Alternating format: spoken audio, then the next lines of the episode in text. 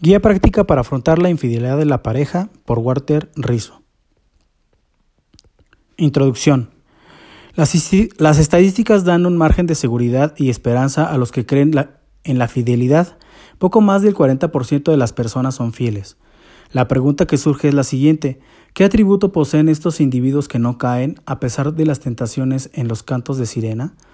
¿Cuál es la virtud que ostentan lo que logran mantenerse dentro del ámbito de la lealtad? ¿De dónde sacan tanto valor? La respuesta puede ser decepcionante para los amantes del romanticismo. No poseen nada especial. No son faquires o ascetas entrenados, ni son eunucos. Aunque hay estilos personales y habilidades únicas, estos extraños ejemplares de fidelidad poseen un factor común, permanecen en alerta, han tomado la decisión de no dejarse seducir, conocen sus debilidades y saben dónde está el peligro. No son esencialmente inconquistables, sino que han aprendido el complejo arte de esquivar y capotear la atracción inconveniente. Tampoco son santos y promotores de la continencia, son buenos jugadores, gambetadores profesionales, se acercan a la hoguera pero no meten la mano. Esto no significa que el amor no importe para no caer en la infidelidad, lo que sostengo es que amar no basta para ser fiel. El amor real fluctúa, decae, sube, se enrosca, crece o nos explota en las manos, pero nunca está quieto. No es que sea totalmente impredecible, sino que el, afecto interpersonal es móvil por naturaleza y aunque no lo notemos, se desplaza, se escurre, es cambiante y testarudo. Dejar la estabilidad de la pareja librada exclusivamente a los altibajos del sentimiento es una locura, porque sentir, el amor apasionado, no alcanza para crear un proyecto de vida estable y tranquila. La fidelidad no solo se siente, también se piensa, se determina. Es mejor confiar en uno mismo que en el amor. Como sea, un número cada vez mayor de personas son infieles a sus parejas, no importa la clase social, la cultura o el nivel educacional. Dadas ciertas condiciones, cualquiera puede caer en el juego de la aventura prohibida. Los consultorios de psicología están repletos de personas que, creyéndose intocables, y terminaron involucradas en las más retorcidas aventuras o en relaciones de amantes especialmente complejas y difíciles de terminar.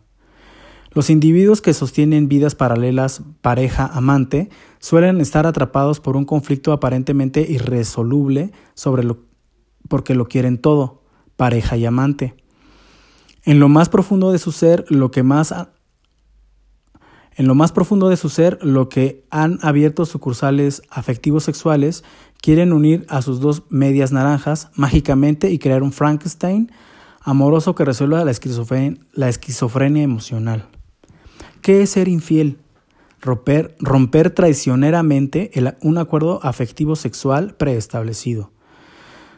Todo comportamiento infiel tiene una dimensión ética de la que no nos podemos escabullir porque, entre otras cosas, lo que más duele es la mentira y la trampa de la persona amada.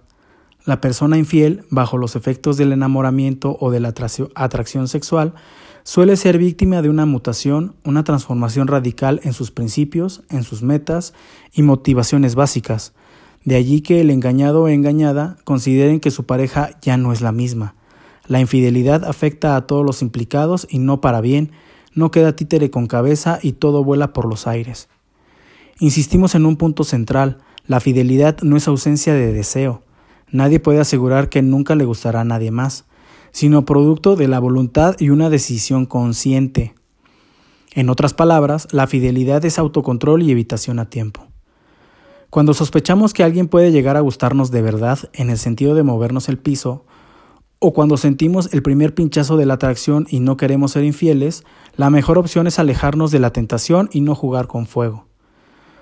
Como veremos en una de las siguientes lecciones, resulta paradójico que sean precisamente las personas que se perciben a sí mismas como radicalmente incorruptibles, las que más probabilidades tienen de enredarse con amores clandestinos. La razón, estas personas bajan la guardia y creen que el amor los volverá inmunes a que Eros los ataque por algún flanco y no es así. Como veremos, con el amor no basta.